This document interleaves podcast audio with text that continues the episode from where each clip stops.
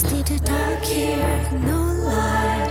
I see a face soft, white, white, white. Like in a gradation. 各位听众老爷们，大家好，欢迎收听朋克电台，我是王狗。我是老金，我是苏仔，今天我们的老朋友铮铮又来了，大家好，我是铮铮。这回我们和铮铮要聊点儿比较劲爆的，别想歪啊！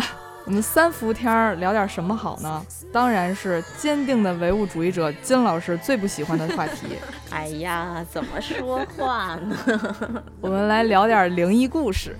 呃，也确实不知道各位听众老爷们的接纳程度是怎么样的呀，所以我们就这一期就是浅试探一下。所以我们这一期也可以叫做金老师破除封建迷信展览大会。看看哪段能把我拉下水。对，今天我们就带着大家一起走出科学，清凉一下。我跟你说，我今天中午就是跟我同事嗯吃饭，然后我就浅讲了一下，就是我准备的一小部分内容。我讲到第三句，我旁边那姑娘就不行了，她说她今天晚上准备喝三罐烈酒，把自己干倒再睡。这么猛吗？太夸张了吧？大概就是这么个程度。但是我觉得我准备这个应该是就是含孔量最低的吧。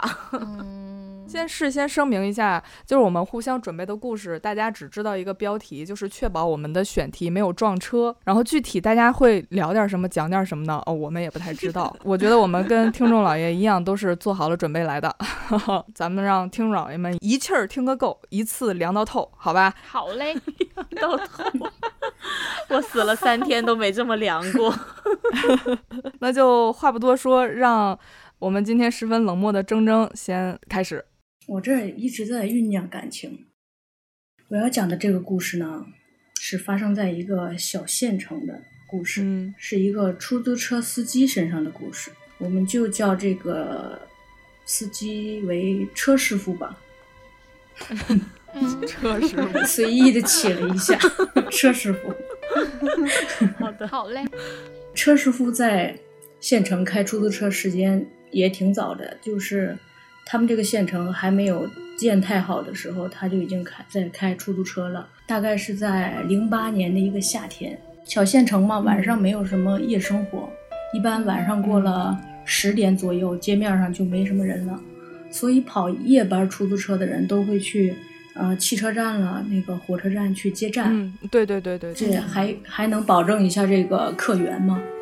他那天晚上也是照常要去火车站接客人，但是路过开发区一个酒店的时候，发现一个女人在那儿招手打车，嗯，嗯他就停他边上了。他看这个女人穿的特别普通，就是二十七八岁的样子，说普通都有点儿过誉了。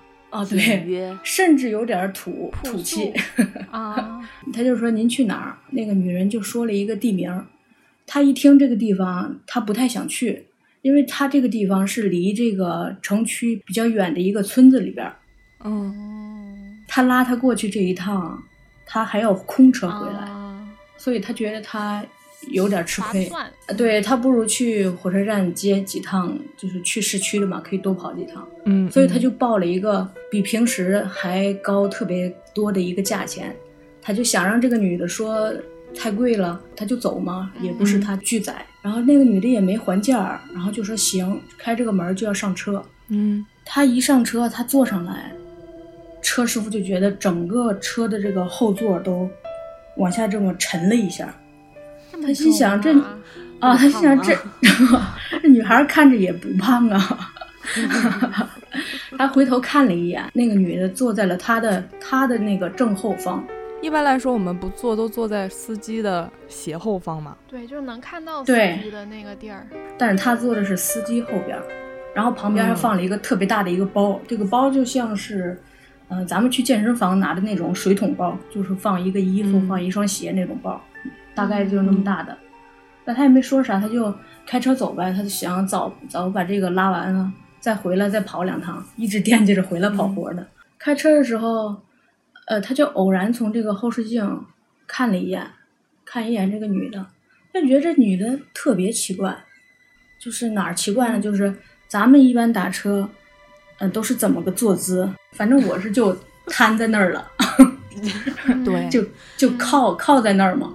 但是这个女的就是坐的笔直，啊端端正正的，他可能晕车。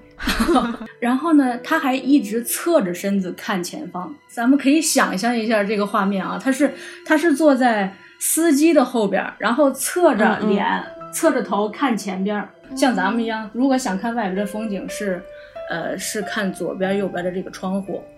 他就是相当于是斜着眼睛往前看，是是这感觉他。是整个身子这样探着，头这么探出来看前边儿，嗯，嗯，哦，好奇怪，这个姿势就很奇怪。别扭。然后就开出市区了，路旁这两边也没什么车灯了，也没有那个路灯了，就有点黑了，就是。嗯，然后那个女的就说说麻烦你帮我在这儿停一下，说我要上厕所。车师傅呢不太想停，他觉得那个快到他他说那个村了，他说你你再忍一会儿，咱们还有十分钟咱们就到了。然后那女的说不行，我忍不了了，你必须在这给我停车。然后车师傅就、就就停车了，就跟他说说你快点儿，速去速回之类的这些话。然后这个女的就下车了，同时她还拎着她那个袋子。然后车师傅就下车点了根烟，在那儿盯着。一一方面是在车里边坐着无聊跑了。啊，对，还有就是怕他跑了。然后他就抽烟，一边抽一边等，等半天，呃，烟抽完了还没回来呢。嗯，然后他也不好意思进去找，因为男女有别嘛，他就问了一句，然后也没声音，一点声音都没有。他也没办法，还在那等着。等到第二根烟快抽完的时候，这女的还没出来呢。得小十分钟了。对，拉线儿时应该也拉完了。哎呦，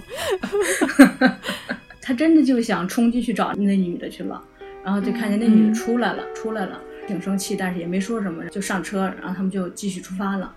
继续出发的时候呢，他就发现那女的吧，不是拿着包下去的吗？回来的时候、没有那个包了，空着手回来的。他就问那个女女女人说说你在这个村儿哪儿下，我好给你停车。这女人说我在春亚口下车。春是春天的春，亚是那个土字旁一个亚的那个口，一个地名。嗯他就一愣，他说这附近没这么个地名儿，跑了这么多年不知道这个地方。嗯然后那女的又说我在春亚口下车，绕了几圈儿，她实在是，他说我实在找不着你说那地方，说我就嗯停那路口，你就下去你自己找吧。然后那女的就给了钱以后就下车了，就走了。嗯车师傅就往回开，都已经快十二点了，这个路上也没什么车，他又一心想回去挣钱嘛，他就开的比较快，嗯开到这个女人说停车上厕所的地方，嗯，突然有一个人影窜出来了，然后他就听见他那个车前面砰一声，他想完了完了，他说出车祸了，他就赶紧把车停下来，然后下车，绕着车转，啥也没有，嗯？撞着动物了吗？什么都没有，前面也没有欧痕，呃，车轱辘上也没有血迹，但是他就是很明确的感觉到，就是砰的那撞着东西了。就砰的那一声，再加上他那个车轱辘咯噔咯噔这么压过去的这个这个声音，啊对，他是很真实的。赶紧回车，然后又点了一根烟，停到了加油站，点了一根烟。就想今天这事儿有点邪门儿。他觉得那个嗯女的上厕所的地方，走的时候拎这个包，回来的时候呢，包还不见了。啊，他是到底是去上厕所还是去扔那个包呢？而且那个女的又说说的那个地方，她也自己从来没听说过。她又明明的感觉到，就是好像刚才窜出来的那个女的，她晃的那一眼，穿的衣服什么的，个头什么的，都跟刚才打车那个女的很像。是一样的。然后她她也就不敢动车了，因为他们这个地方有一个就是习俗吧，就是说如果你在哪儿就是遇到什么事儿了，晚上开车的时候就不要再开车了，就原地在那等着，等到天亮。嗯，多吓人呐！嗯对呀、那更害怕了。对呀，更吓人了。他就在车里边坐了一夜，然后第二天才发动车回去的。我的故事结束了，啊啊，啊！啊我的故事就是这样。啊！你还没我想的那个吓人呢。对我知道了，这个故事的精髓就在于，他得让你琢磨那天他撞到的到底是什么，这女的拎的到底是什么，这女的到底想干什么，就这事儿就得让你琢磨。我这个故事最精髓的地方是，这个人在车上琢磨的时候，然后他回想，就是在带着这个听众在回想，但是，嗯，在那儿说去了加油站抽根烟。谁知道你这儿是精髓呀、我以为那女的回来要干嘛干嘛来着。我以为呢，就是他到家发现收的钱是冥币呀、对啊什么之类的这种这种桥段，这就太套路了，这就太基本操作了，这就没意思了，这就得琢磨，你会琢磨出来无数的可能，真的就没有了 是吗？真的没有的真的没有了。所以这个这个事情就告诉我们，就是讲鬼故事的时候不能带着金老师玩儿。讲鬼故事的时候把嘴封上。让金老师闭嘴。苏老师给我们来个厉害的呃，我这个故事叫做《镜面房间》。啊，就是选自豆瓣儿网友的一个帖子，其实它是一个九年前的帖子，应该很多朋友都听说过。嗯有兴趣的朋友，其实大家也可以找到原帖看看，我们到时候也会附上这个链接啊。呃，这个故事呢，其实说来也比较简单，就是发帖的这位友邻呢，他发现了朋友住的房间有些不太对劲儿。就是发帖这个有灵吧，我们就叫他小贾吧。住在这个这个房间里面的这个主角，嗯啊、我们就叫他小乙吧。小乙吧，小乙吧，对，小乙呢，他就是住在公司分配的这个宿舍里的，嗯它是一个复式公寓，大家可以在脑内想一下那个那个户型儿啊，一共两层。楼下住了三位男同事，呃，楼上呢住着小乙和另外一位同事。小乙的房间是二楼中间最大的一间儿，他的这个房间呢正对着厕所，然后在他的隔壁是有一位女同事的。其实同事们平常吧也都挺忙的，大家基本上来往也非常的少，所以这个公寓吧整体给人那种就好像没人气儿那种感觉。背景大概就是刚讲的这样，接下来我们就进入主题啊。刚说到小贾，他发现小乙的房间有点奇怪，是怎么回事儿呢？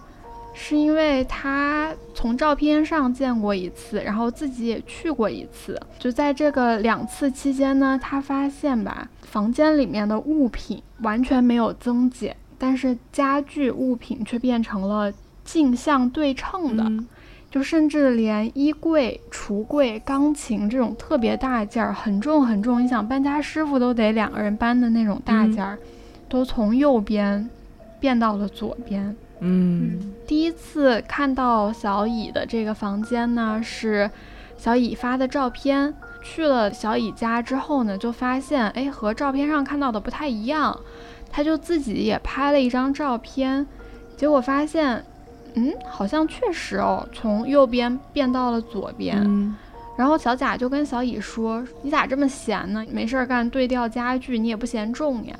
小乙就是一副嗯听不懂的样子，他就一直坚持说肯定没动过，一直都是这样的，怎么 怎么可能？我哪有那么闲？没变过格局。小贾就问了小乙好几次，小乙坚称自己绝对没有动过。嗯然后呢，这俩人就有点较劲儿了，就为了证明自己的说法嘛，小贾就翻出来了之前小乙拍给他的那张照片，也掏出了自己在他们家的时候拍的照片，这两张照片一对比，诶，它确实就是镜面对称的，就很神奇。闭上眼睛，想象一下，你站在这个空间里面，左手边有一张床，这个是小贾去到小乙家拍的照片。但是，一两个月之前呢，小乙给小甲拍的照片，同样的位置、同样的姿势拍出来的照片，他的床是在右手边的。嗯然后事情到这儿呢，就是俩人谁也说服不了谁，他处于一个没有什么结论的这种状态。最诡异的地方就来了，就大概在一个月之后吧，就小贾去了小乙家，他发现不对劲儿之后的一个月，小乙就给小贾打电话说，他也感觉到了不对劲儿，嗯因为小乙他的另一个朋友小丙，前两天去了他家，拍了张照片，不止拍了照片，他还发了微博。就是你从这张照片上面很明显的能看出来，床它就在一进门的右手边，也就是说，小丙和小甲他们俩看到的床都是在右手边的，但是小乙一直认为最开始拍的照片也都是在左手边的，有那种感受吗？就是你住在这个房间里，你一直觉得。你一进门就能看到床，床是在左手边的。嗯，但是你的朋友告诉你说，你的床怎么突然去了右手边？哦哦，对，也就是说，是什么情况呢？就是有某一种因素导致了在短短的几个月内，小乙住的这个屋子吧，他所有的家具都镜像搬动了至少三次。就照片是完全没有经过镜像的，完全没有处理过，没有 P 过的。他们拿出照片，照片对比之后，就发现，因为你是有参照物的嘛，对吧？嗯，它就算镜像，它的门儿也是会镜像过来的嘛。但是它这个照片门的位置没有变，但只有家具动了。然后在这期间呢，小乙是一直住在房间里面的，他完全没有感觉，他就觉得。自己的家里面完全没有动过，这个布置什么的也没有改变过。就是说，这个小乙跟着这个房间一起镜像了。对，很可能是这样的。我说到这儿，其实这个故事差不多就是这样了。到现在其实都没有结论。然后小乙呢，他也很早就搬了那个搬离了那个公寓。据小贾就是发帖人。呃，两年前的回复说他也没有遇到过什么不好的事情，一切都正常。我记得那个小贾，他发现问题之后，他有前后拍对比照片儿。因为一开始我觉得这个事情，我觉得这个事情有可能就是手机设置了镜像嘛，而且那是十年前的事儿，十年前那会儿就是。呃，手机的型号也会比较多，我们可能也分辨不出来哪些手机它是没有镜像，哪些手机是有镜像的。但是他后来有拍对比的照片，他其实他电脑第一张是在左边，然后第二张是在右边，就是他的手的方向是完全一样的。如果其中有某一张照片开启了镜像的话，那他电脑上的字儿其实是应该反着的，但是他电脑上的字儿也没有反，所以这就很离奇。嗯，对，这就是比较。诡异的地方，但是因为这个事儿呢，一直没有一个定论嘛，所以其实网友他们也有很多的猜想讨论，这里可以跟大家分享一下。其实这些都是有点细思极恐的。首先，第一个猜想就是人格分裂说，他们觉得小乙是有人格分裂的，他有一个人格在他自己不知道的时候，一己之力 就把所有的。东西都搬了一次，搬到了对面，吓唬他。对，他的另一个人格是大力士。对，他的另一个人格自己干了这些事儿，他另一个人格觉得你这个主人格不行，审美审美不行，你必须给我搬过来。第二个猜想呢，就是说风水大忌，就是我刚开始介绍这个户型的时候也说了，小乙呢，他是住在二楼中间最大的房间，他是正对着厕所的。就是一般在风水里面吧，它门是不能正对厕所的。这里出一个这个这个小 tips，可以在那个厕所上面挂一个帘子，就可以避掉。嗯，对对对对，或者是在厕所和那个门中间放一个屏风，反正做一个隔挡。哦。而且好像他这个厕所不是，如果跟他的房间是对着的话，他这个厕所也是处于比较中心的位置的，好像是不太好，对吧？就是，呃，在风水里面，它是一个不太好的这么一个位置。第三个呢，就是他这个厕所里面还有一个镜子，就是说，家厕所里边没有镜子？对，不是，不是，它是正对着门的，也就是说。正对着他的卧室门是有一扇镜子的，一个一在厕所里面的镜子。然后，如果你用镜子的视角就看镜子里面那个房间的话，就会发现跟他的那个房间是完全一样的，跟他们拍出来的后来翻转之后的那个对，就对着镜子拍的，不是对着镜子拍。你怎么又这么科学了？他不是对着镜子拍的，他有可能是。镜子里面的世界活到了镜子里的维度，可以算是平行世界的一个分支吧。嗯在不知道的情况下，都是在镜子世界里面生活的，所以一直觉得自己没有什么问题。哦，但其实它是反转的，但不应该镜子世界里边也有一个自己吗？被吞了。可能是取代了吧，这谁知道呢？自己琢磨去吧，郑老师。我给大家讲一个就是比较听觉刺激的了，比较直给的。嗯，准备好了。YouTube 上现在还在直播的一起，呃，算是灵异事件吧，或者我我觉得就是无神论，金老师可以把这个称作行为艺术，就是 一位来自日本的 YouTuber 叫做 Yama-Q。他在二零二零年的嗯十二月二十七日，就是差不多一年半之前吧，在东京的近郊，就是千叶县的一个叫做世园市的地方。然后这个地方坐电车大概一个半小时就可以到东京，以嗯四万九千日元的一个价格，就是换算成人民币，估计也就两千五、两千六嗯，。差不多。对，就以这么低的价格去租到了一栋带着私家花园，然后还有停车场的一个房子，两层。哟地，儿绝对有问题。这就相当于在北京通州租了个小别墅嘛。就为什么会这么？么便宜呢？就在一开始，亚麻克有说了，就是这个房子的上一任主人突发心脏病，然后死在了浴室里，而且是死了两天之后才发现的。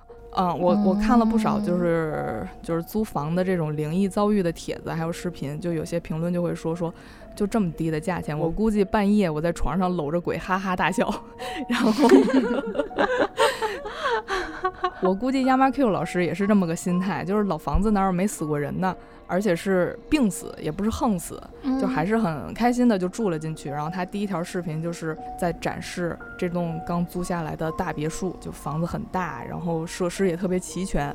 然后，嗯但是我看那个房子真的有点像那个加椰子的家。大家如果看过《咒怨》的话，啊 就是那种老式的、啊老式的丁屋，嗯，也不算是丁屋吧，嗯我不知道人家一楼经不经商，反正就是那种老式的那种日式的住宅吧。就至于于前主人死在的那个浴室，这个布局是这样的，就是一个长长的走廊，尽头是那个卫生间的门，就是日式的那种白白的，然后有黑边儿的那种门。打开门嗯是洗漱的一个空间，右边是一个全新的洗漱台，然后左边可以放一些杂物。在这个洗漱间的右边是厕所，嗯在洗漱间的左边嗯是浴室。那个浴室里边就是那个前主人死掉的浴缸。虽然说这个房子价格不错，格局也不错，但是就终归是死过人的嘛。出于谨慎，他还是在当天买了呃盐、清酒，然后还有香。打算在家里去摆这个嗯盐和酒，然后每天再点一次香火，就连续这么一个礼拜。就是如果一个星期之后，这个清酒的味道没有变坏，就说明这个房房间是没有什么问题的。过了一阵子吧，时间就来到了四月，就是这个事情终于像咱们期待的一样发展了。亚麻 Q 他发现卫生间的门经常自己无缘无故的打开，然后视频里边就是那种很缓慢的、很匀速的那样慢慢打开。再之后的两个月，浴室就会经常发出很奇怪的声音，除了怪声，放在那个置物架上面的东西也会莫名其妙的掉落。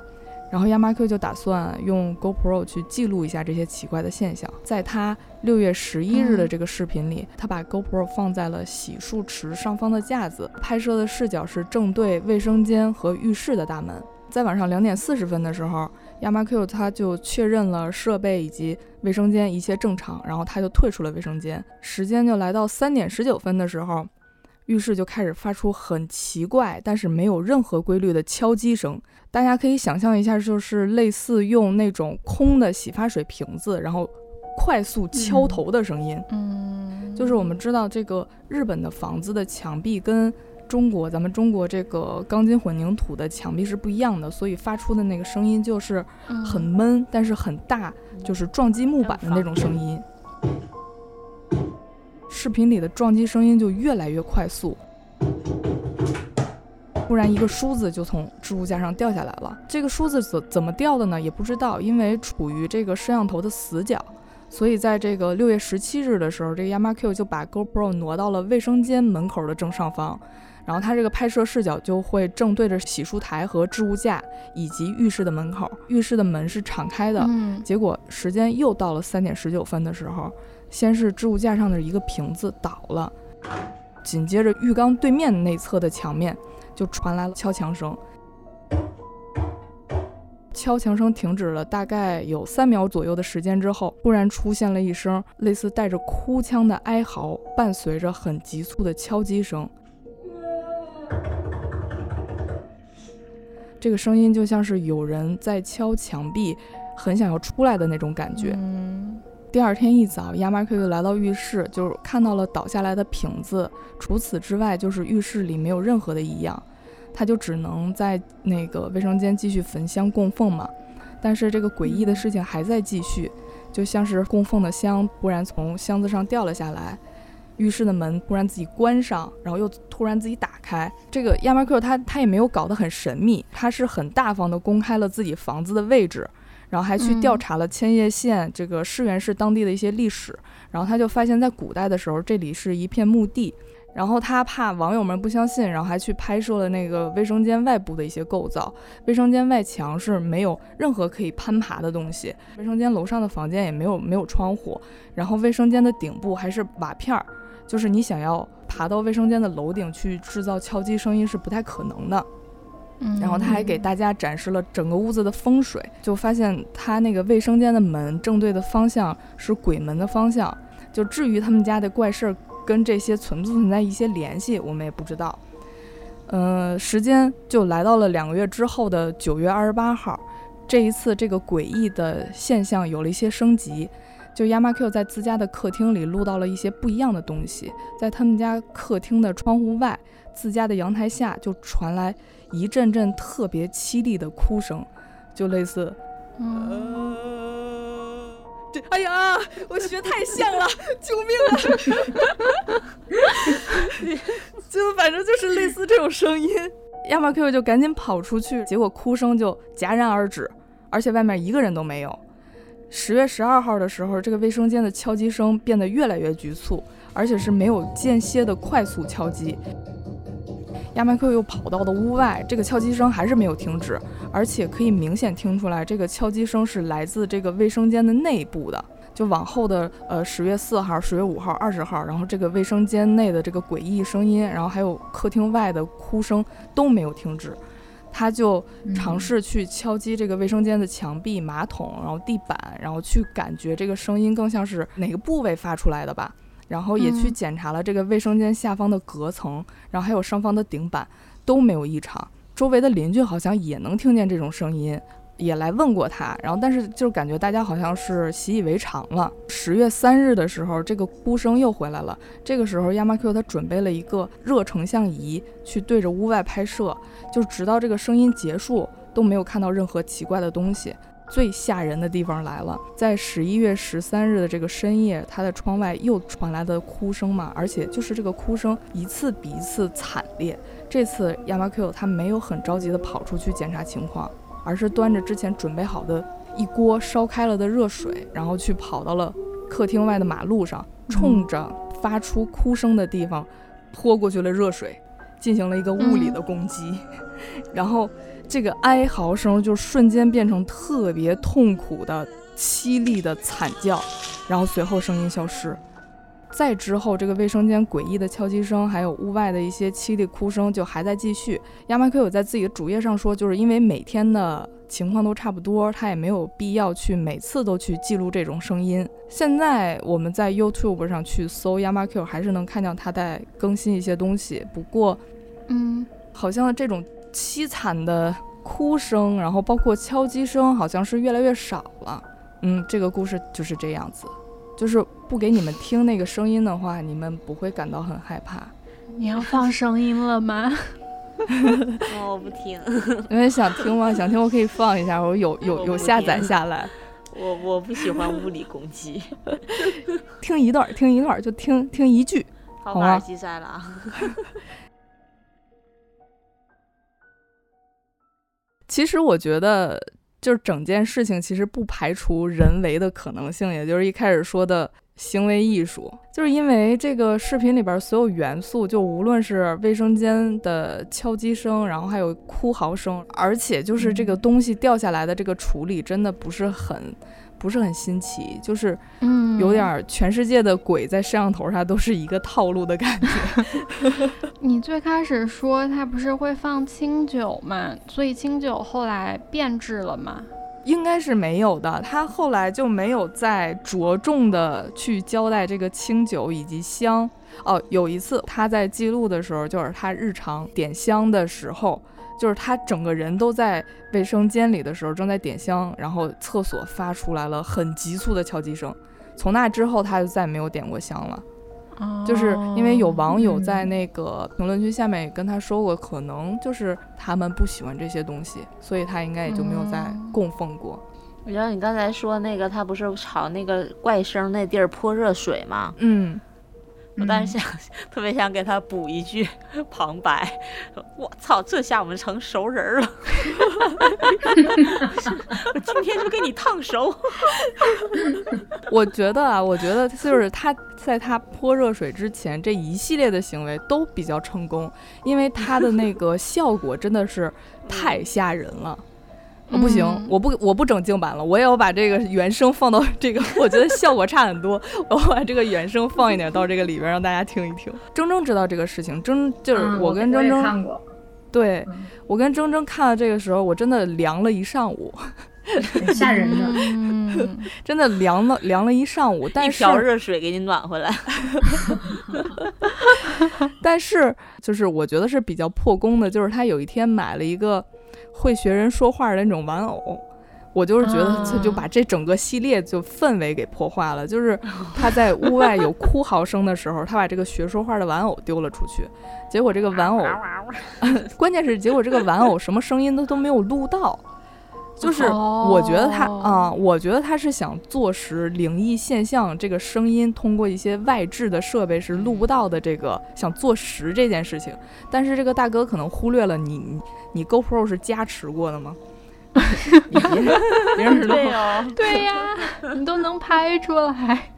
对，所以我就觉得这个这个事情就有点让他破功嘛。目前他这个频道还在更新，就是我看了他最近更新的几期，就是呃岁月静好吧，呃说有一只白猫来找了他，他养了一只白猫，然后自己还 水培了哈密瓜，就是如果会有一些后续的话。并且金老师同意我们继续做纳凉特辑的话，我觉得我可以同步给大家。你这是一键转播。真正可以说一下当时看这个事情的一些感受。我其实觉得还挺真的，我反正也被吓到了，尤其是那个屋外边那个哭的那个声音。对，哭什么也什么也看不到，然后就能听见那个声音，然后就觉得特别瘆人。对，而且他做的特别妙的是，就是因为你的录像设备是有位置的移动的嘛，它的这个声音也会根据你录制的这个位置有一些变化，就是远近啊、大小的声音不一样，所以这个后期虽然是能实现，但是实现起来会很麻烦。嗯，还有就是那个卫生间不是经常出现那种咚咚咚那个声音吗？对，他后来就是一天那个声音就冲进去嘛，嗯，拿着拿着摄像机什么的。就是非常害怕，害怕，同时又觉得这个这男的也多少有点毛病。对，一般正常人，就普通人来说，他们日本人都会请那种高僧、那种和尚师傅来家里做法事，就是让他能能保佑自己的平安啊，祈求什么什么之类的。一般做了法事，好像这种情况多少都会有点改变。然后他还挺，他还挺胆大的，就巴不得那人不来呢。嗯，对，因为因为他在发这个系列之前，他在 YouTube 上也是一个做呃灵异特辑的吧，算是算是做灵异的一个 YouTuber。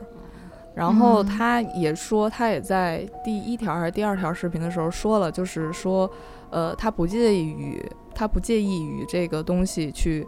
相处，但是他也不希望这个这个东西会伤害他，或者是让他生病啊，让他住院呀，有一些不好的影响，所以他还是决定供奉那些东西。他有这么解释过。不是说这个房之前就是死的是一个老人吗？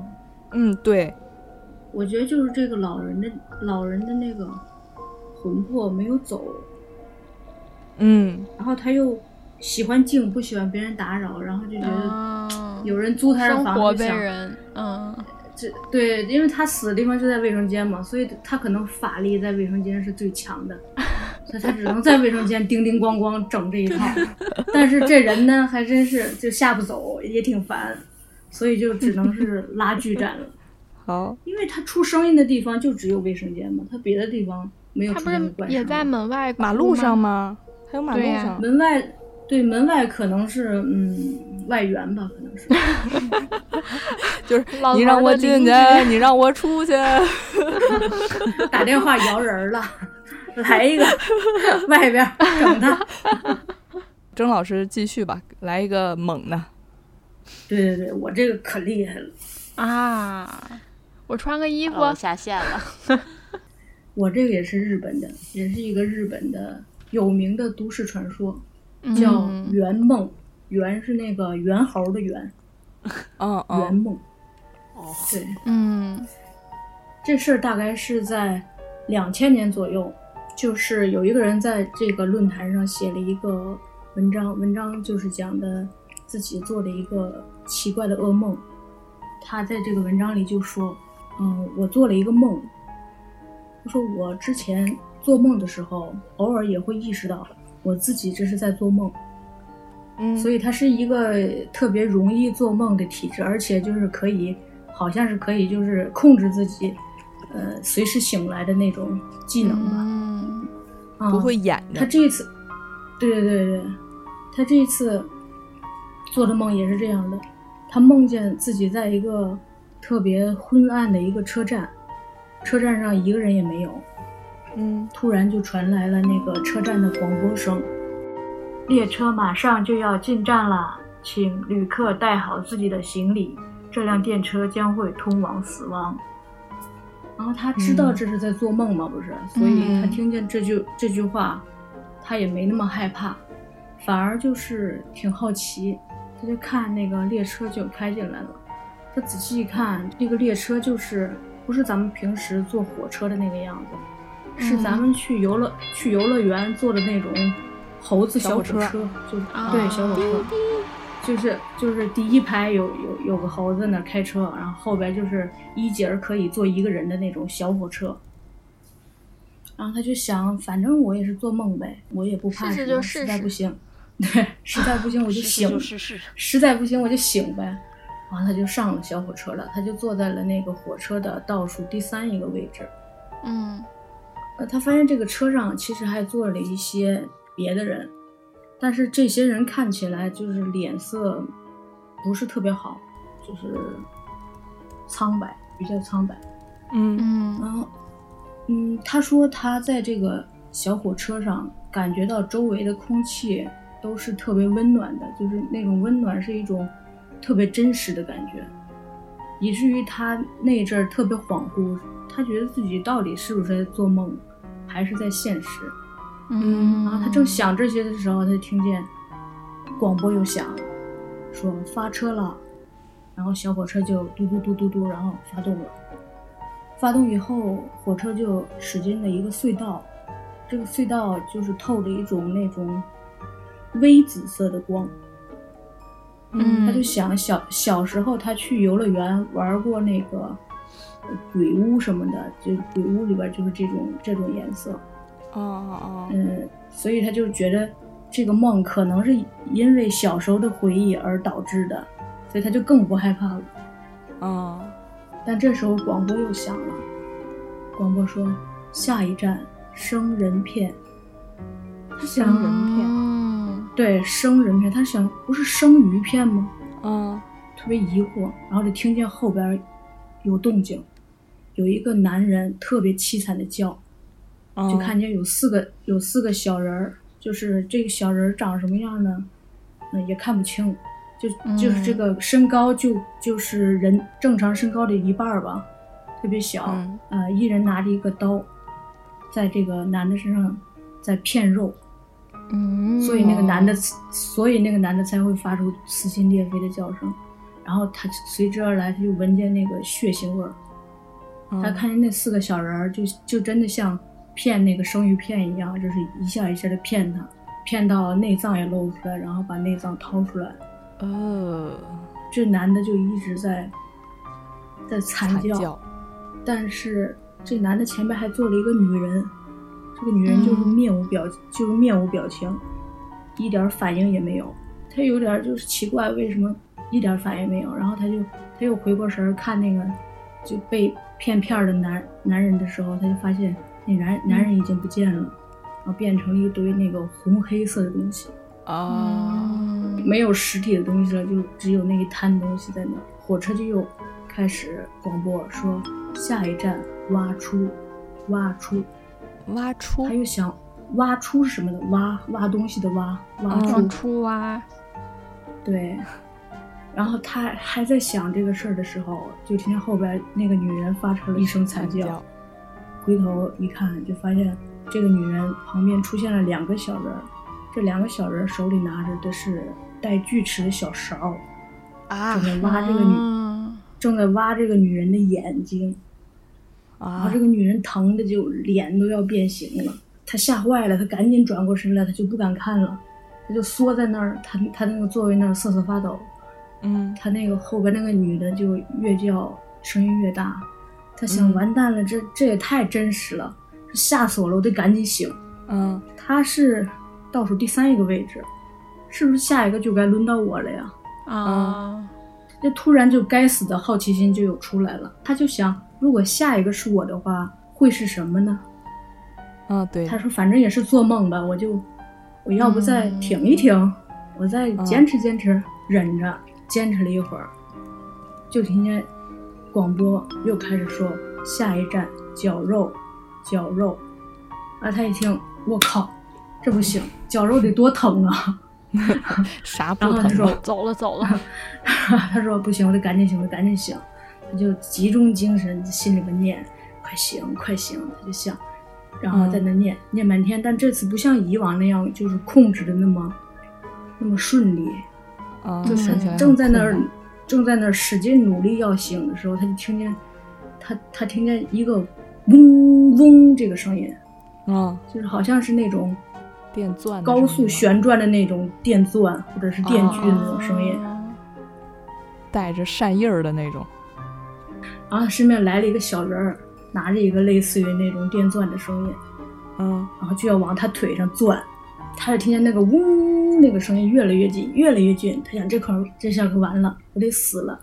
然后突然没声了，然后他一睁眼哦，醒了，醒了，自己啊，对醒了，然后自己躺在床上，然后浑身都湿透了，他就赶紧起来，起来去喝了好多水，然后让自己冷静下来，因为这个梦嗯就太真实了，吓坏了。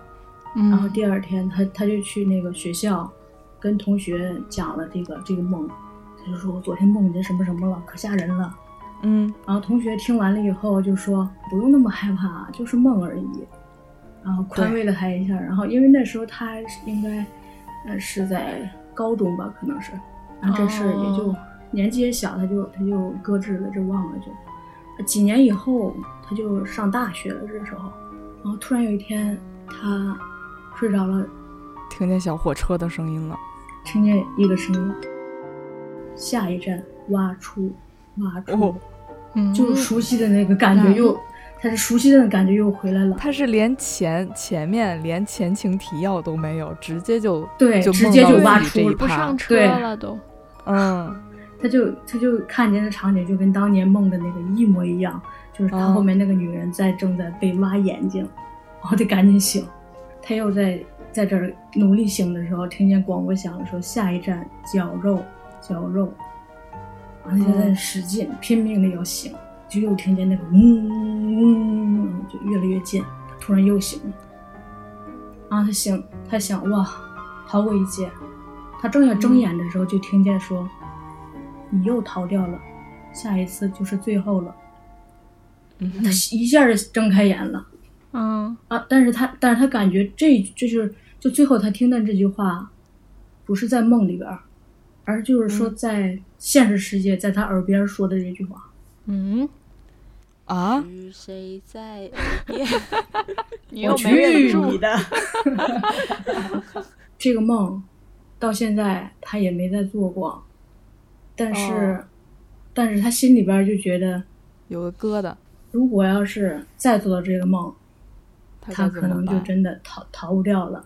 其实这个故事其实就是讲的一个人这一个噩梦嘛，但是为什么就变成就是都市传说了呢？因为很多人看了这个故事以后都做了同样的梦。你做了吗真的？假的？祝你好梦。你做了吗？你做真的了吗？我还没做呢，我今天晚上试试。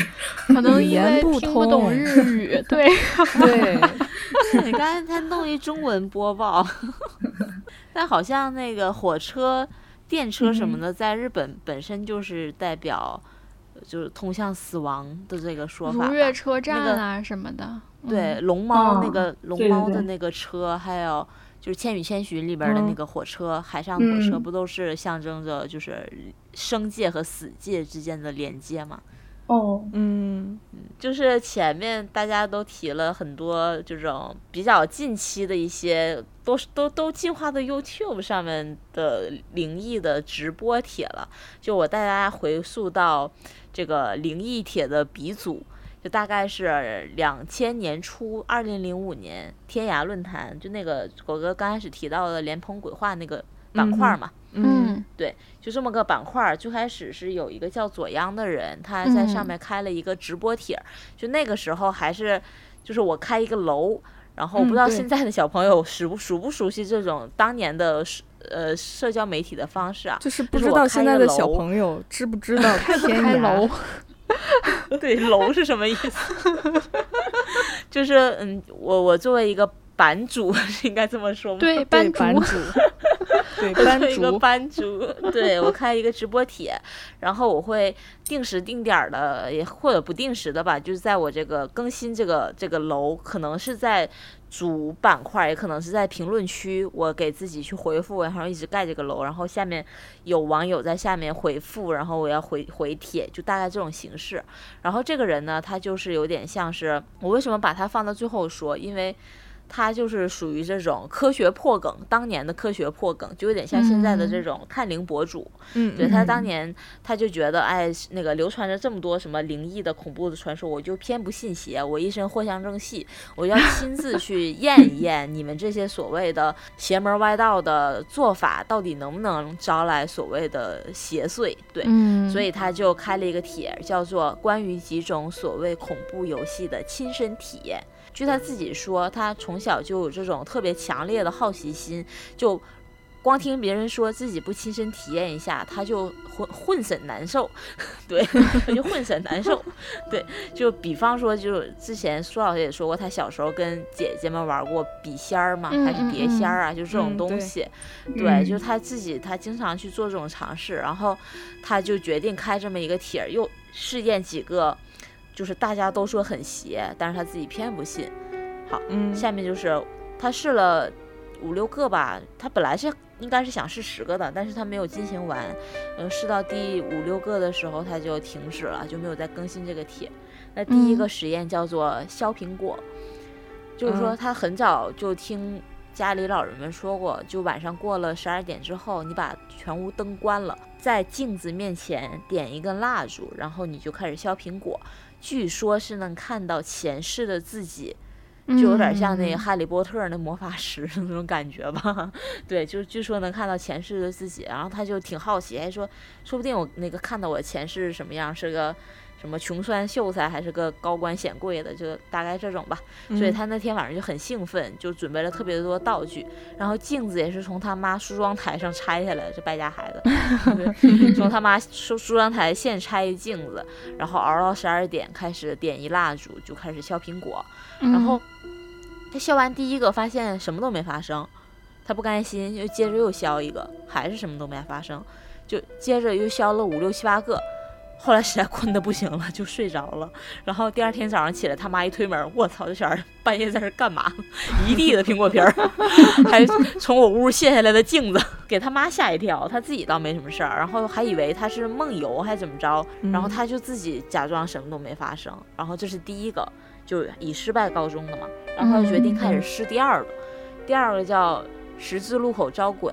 嗯，就十字路口这个事儿，就是在传统的这种。呃，中华灵异 宝库里面是一个比较常见的场景啊，就大概的形式就是也是大半夜午夜时分，你拿着一碗白碗饭，然后插上三根香，放放在十字路口，据说是选越黑的地方越好，而且是最好没有人经过的，要要不然人来人往容易堵堵着鬼嘛，是吧？嗯，然后你就等着这个香烧完，你就和着这个香灰把饭吃下去，就这个时候你就相当于。你把这个饭里面吸收到的这个游魂野鬼的至阴之气，就一口气儿吃到肚子里，你就可以进到那个灵界之门了。他吃完这个饭之后，他就觉得特别难吃，但是又什么都没有发生，什么都没有见到，所以他就在原地待了一会儿，发现没有什么异常，他就决定回家了。但是。正常那个十字路口到他们家的距离步行就十来分钟，但是那天他足足走了一个多小时才到家。鬼打墙就遭遇了所谓的鬼打墙，但是也没有没有多想，就开始进行第三个第三个实验。第三个实验就是比较有名，叫做召唤血腥玛丽。就很多人去酒吧可以点到那个血腥玛丽这款鸡尾酒嘛，就通红通红的。对，所以血腥玛丽它就是相当于是说。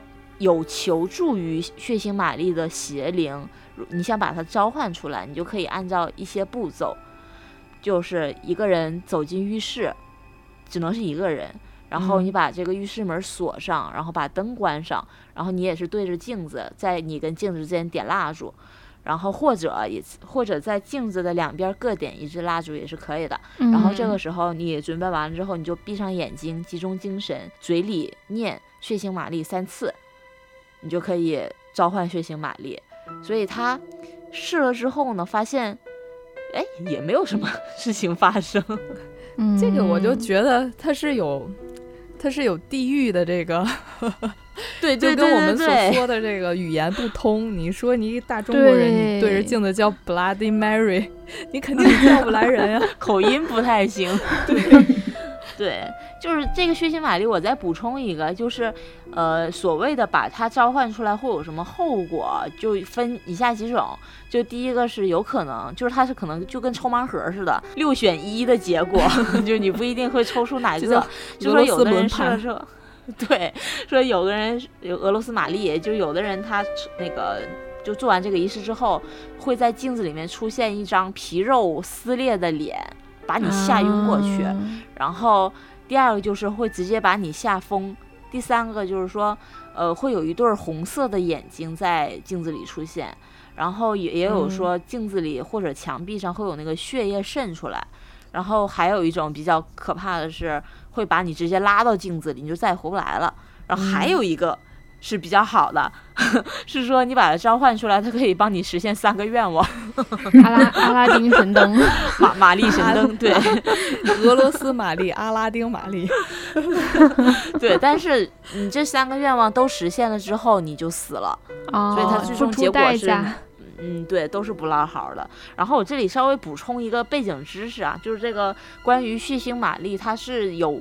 呃，在西方的世界里是有原型的，就其中第一个原型是匈牙利的一个德美女，对，一个女伯爵，一德美女叫伊丽莎白巴巴托里，对，她是怎么变成血腥玛丽的呢？是因为她是通过近亲结婚的产物，所以她就是先天带点精神病。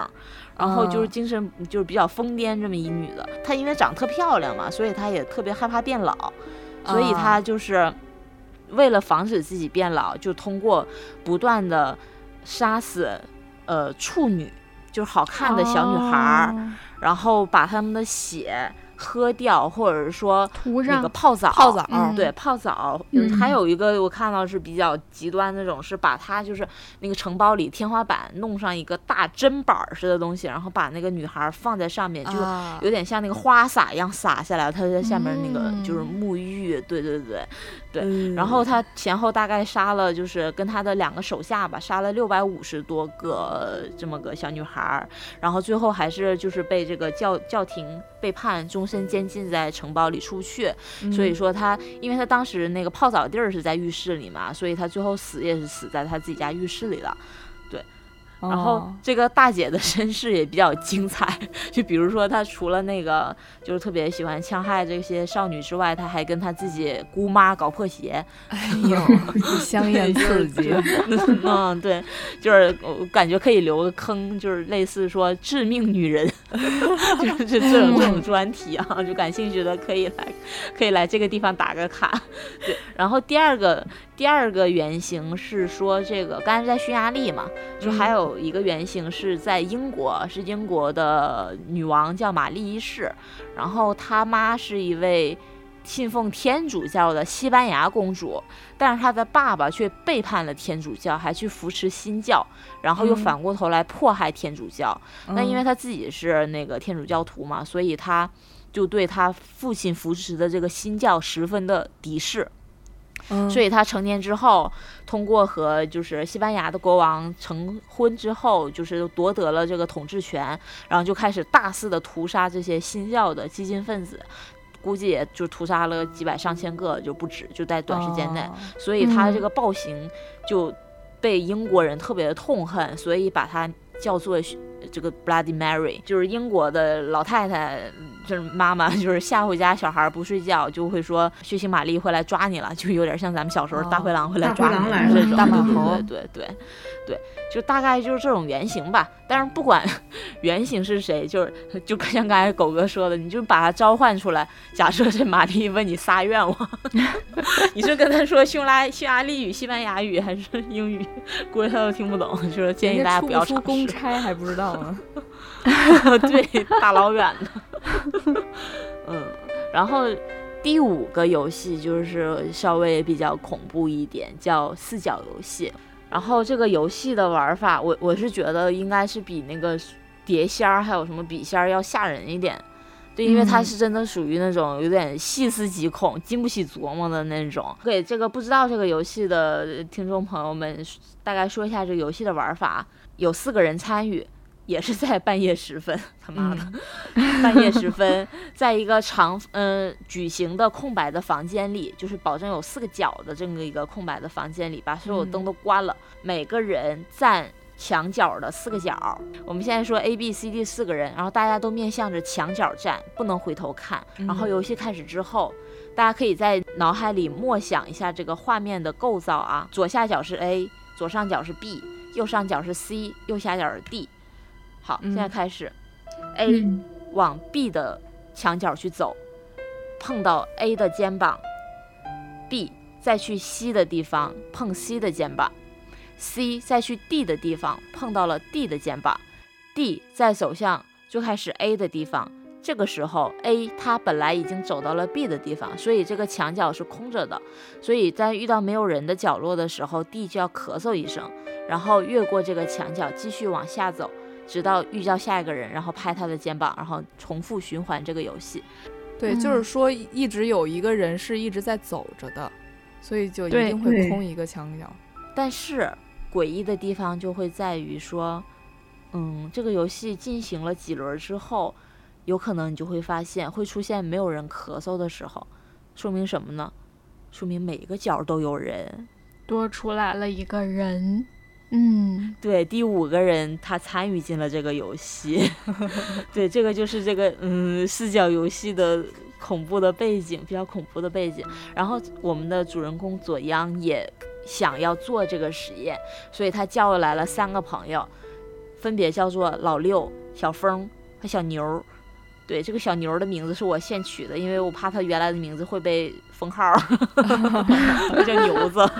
牛牛子，对，就是左阳、老六、小峰和小牛参与了这个四角游戏。那根据左阳在帖子里的描述呢，就不知道是不是他自己的心理作用啊，他这个游戏过程中他一直觉得特别的压抑，然后有一种胸闷透不过气儿的感觉，嗯然后。大家玩了差不多二十分钟之后都没有发现什么异常的现象，然后一直都有人在咳嗽。但是这个时候，他那个朋友叫小峰的朋友出现了异常的反应，他就，哎呦，我你后期配个音好吧？他就特别嗷的一嗓子，又是嗷，就把大家 对，就把大家吓到了。然后这个时候，大家都把灯打开了，开始问到底怎么了，到底怎么了？小峰扯着嗓子喊：“咋他妈少了一个人呢？”正常就是故事的背景都告诉我们说会多一个人，他为什么少了一个人呢？然后后来大家就是平静下来，就破案了，说小峰他走的时候走了连着走了两个角落都没有人，也就是说不是多了一个人，反而少了一个人。然后他们就互相嗯确认一下，发现小牛不见了，小牛不见了。然后大家正懵逼的时候，小牛把门打开了，说：“啊，今晚喝多了，我上厕所去了。”嗯他妈的！你有正事儿还喝酒，对，大家把他揍了一顿，然后就结束了这个游戏。但是他就是左阳，他觉得我这个游戏是没有完全按照他原来的这个这个方式去进行的，所以他一定要就是特他特别死磕他那个。就是他是一个恐怖游戏原教旨主义者，他就一定要按照他那个流程去进行实验，所以他就一定要证明，所以他就又嗯找了另外一个朋友，因为他们都决定把那个小妞给淘汰掉，他又拉了一个新的朋友入伙，然后又重新开始了一轮这个实验。但是他就在这个帖子里是说，因为他就是因为这一次的实验得到了一个本世纪最严重的教训。嗯是怎么回事儿呢？他在第嗯二次进行这个实验的时候，就是中间的过程我就不说了啊，大概过了十多分钟，其中有个女孩儿也是一声尖叫，就差点把他们所有人都送走。她这个女生惨叫了之后，她就把大家都把灯打开了，然后就扑到女生那里，就问她怎么回事儿。然后那个女生就就死死的揪住他的衣领，就把他的脖子勒得生疼，然后咬牙切齿的瞪着他说：“我要走，我要走，我要走，我要走，我要走。”对他，我要走。对，就是大家都不知道他为什么，他也不确定他到底是不是碰到了那个所谓的第五个人，就大家都嗯很慌，就把他送到了医院去，因为他那个女生当时的反应特别特别的激烈，就把她嗯送到医院去，就结束了。然后也是因为这个事情之后，他就没有再更新这个帖子了。嗯对，他就开始、嗯呃长时间的退网，就大家就开始猜测说他是不是因为那一次之后，就是遇到了什么事？对太多次这种不应该做的恐怖实验，然后嗯遇到了、招来了一些邪祟什么的，他中间大概退网了十五年，就很久很久很久，然后这个帖子就已经。就是被人家就每一年都不断的翻出来，然后又去细琢磨，就大家开始分析它这个某些细节，然后跟哪些现象有相关性，然后就已经被渲染的神乎其神了。就比如说什么，他过马路被鬼拉走了，然后他后来精神异常离家出走了，去出家了，然后甚至有人说他已经不在了，什么什么的。嗯，然后就二零二零年，就两年前，他才本人才通过左阳这个账号去发了一个特别长的帖子来回应嗯嗯他就是之前的实验到现在经历的一些历程。反正总结起来，他那个帖子比较长啊，总结起来就两个点，第一个。就是他当时做这些实验，纯属年纪小、胆子大，闹着玩儿，没有想到造成这么大的反噬，然后也对他自己的本人的生活带来了很大的，嗯、后续的影响，因为老是有人去问他，你中间怎么怎么着，你到底还 活不活着，就之类的吧。嗯反正就他自己精神也受到了一些抑郁的影响。然后他想是通过这个回应的帖子告诉所有朋友说什么呢？就是对于未知的阿飘，你可以不信，但是永远不要亵渎。这也是我为什么要把这个 这一部分嗯。放到最后来讲，因为我我我自己是一个，我不倒不能说不相信吧，我还是就是我们之前在录玄学的那一期的态度是一样的，我不信，但是我也不参与，而且我尊重，就是我们泾 泾渭渭分明，嗯 对我我们互不互不干扰就好了。所以像他这种，你不信你非要去掺和人一脚，我想说你那不就是倒霉催的吗？而且他就是特别容易把今后发生的一些不太好的遭遇，或者说自己的一些心态上的改变，归因给这些他之前做过的事情。我记得他是有说过，他在好像是在他过马路的时候，然后他遇到了所谓的鬼遮眼吧，就是他当时觉得就是他是听不到马路上任何声音，也看不到任何的车，然后他就就是一个很空旷的马路，所以他就自然而然的走过去了，然后是被一个阿姨还是一个大姐给拽回给拽了嗯回来。嗯嗯对对对对对对。那个女孩儿没说怎么样？